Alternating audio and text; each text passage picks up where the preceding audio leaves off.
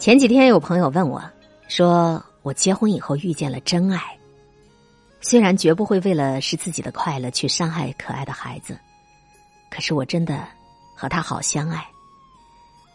为什么相爱的人会出现在错误的时间？我们不能在一起？你说，我们最好的结果是什么呢？我觉得他的问题问的情真意切，所以我想来回答一下。相爱当然可以在一起，但是要有前提条件。如果你未婚我未嫁，你不在一起还等着过年吗？可是各自都有了自己的婚姻，又遇到了心意相通的那个人，爱的死去活来，该怎么办？不同的人，他就有不同的选择了。五年以前，我的同学娟子。和她的前夫也是经过了两年多的死缠烂打，终于成功离婚了。女儿判给了娟子，为了恢复自由身，和那个她认为今生最好的男人结婚，娟子可谓是耗尽了力气。好在两个人也算求爱得爱，有情人终成了眷属。记得有一次逛商场，我正看到娟子和她再婚的丈夫两人亲亲热热，手拉手。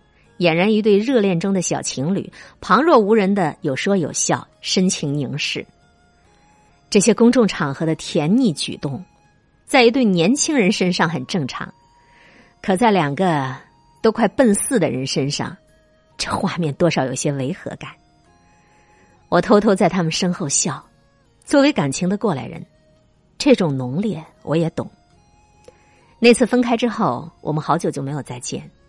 也没有再联系，还是在一次小型的同学聚会上，听有个同学说：“哎，娟子好像又离婚了嘞。”我大吃一惊，怎么可能啊？当时两个人好的简直是山无棱，天地合，才敢与君绝，怎么就会离了呢？有知情的同学说了他们的原因，主要是因为孩子。说娟子带着女儿，那个男人带着自己的儿子，组成了一个四口之家。貌似儿女双全了，但这种组合相处起来比原装家庭复杂困难多了。最初的时候，两个人对各自的孩子还能保持着表面的公平，可到了后来，要么是妈妈偷偷给自己的女儿买东西，要不就是爸爸偷偷给自己的儿子买东西。孩子们可精明着呢，对方多了什么东西都会知道，然后就跟自己的父母一说。再有，孩子们对彼此都有敌意。便会借势添油加醋，说继父继母一顿坏话。时间久了，再好的感情也抵挡不住这些细碎的唇枪舌剑。再接下去，便就各怀心腹似的过日子。你工资多少也不告诉我了，我的小金库也藏起来了。两颗心有了距离，两个人之间便就出现了各种不愉快。渐渐的矛盾丛生，冲突不断，为之努力了两年的一份感情，走进婚姻不到两年，便还是以离婚结束了。更多所谓成功的婚外情都是这样：开始轰轰烈烈，不惜一切代价都要跟那个人在一起，而等到真的到一起了，彼此最初自带粉色滤镜的光芒就不见了，被一个个细碎的小石子儿打得落花流水，溃不成军。就像电视剧《我的前半生》当中的陈俊生和玲玲，冲破了千难万阻要走到一起，也是在围城当中被那些细碎的小事打得节节败退，最后陈俊生痛哭流涕，我想回到从前，从前的从前。哎呀，要说这个并没有什么魔咒，只关乎人性。英国著名小说家奥斯汀说。爱情太容易，要爱情延续一生一世，太难太难了。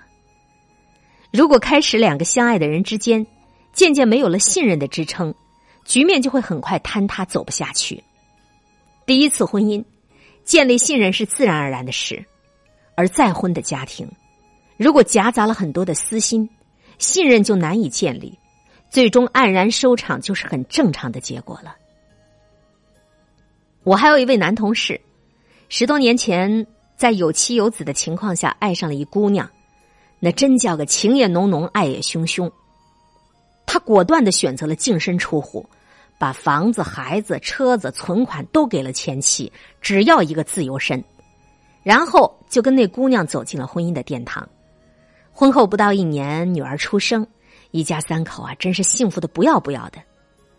可是去年有一次，这位同事跟我们一起吃饭，那天他喝的或许有点多了，话逐渐就密了，跟饭桌上的几个年轻人说：“人呐，跟谁过日子都一样，刚开始都是一样的激情，时间久了，你娶个天仙也就那样。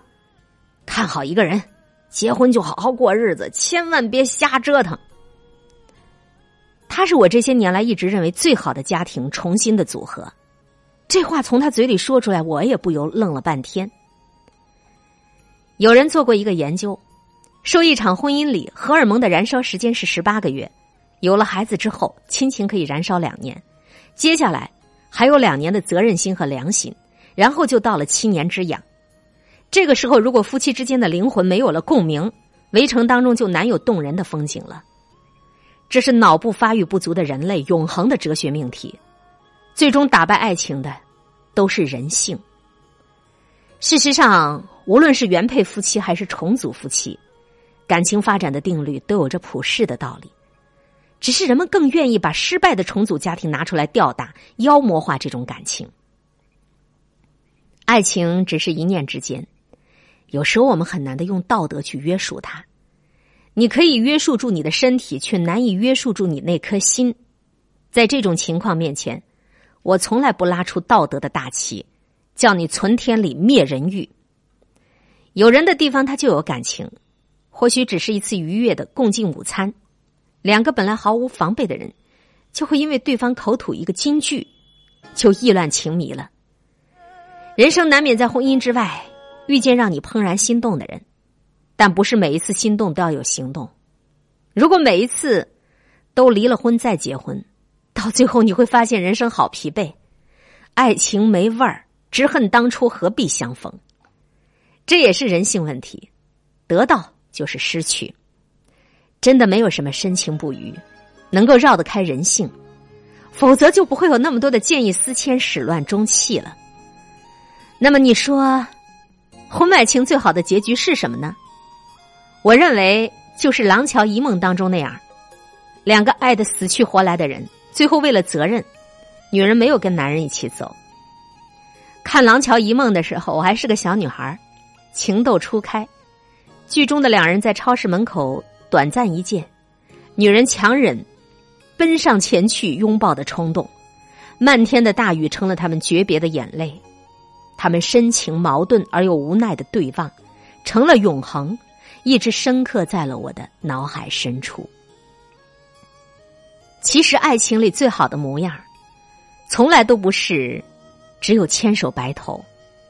另外一种就是，把你们曾经彼此呼应、彼此照亮的瞬间，把它保存下来，埋在心底。当你在茫茫人海中。感到孤独、寂寞、冷的时候，他会给你莫大的信心和勇气。茶道里有一个词儿，叫“易得永得”。当你把它放进心底的那一刻，你便永远得到了这份感情。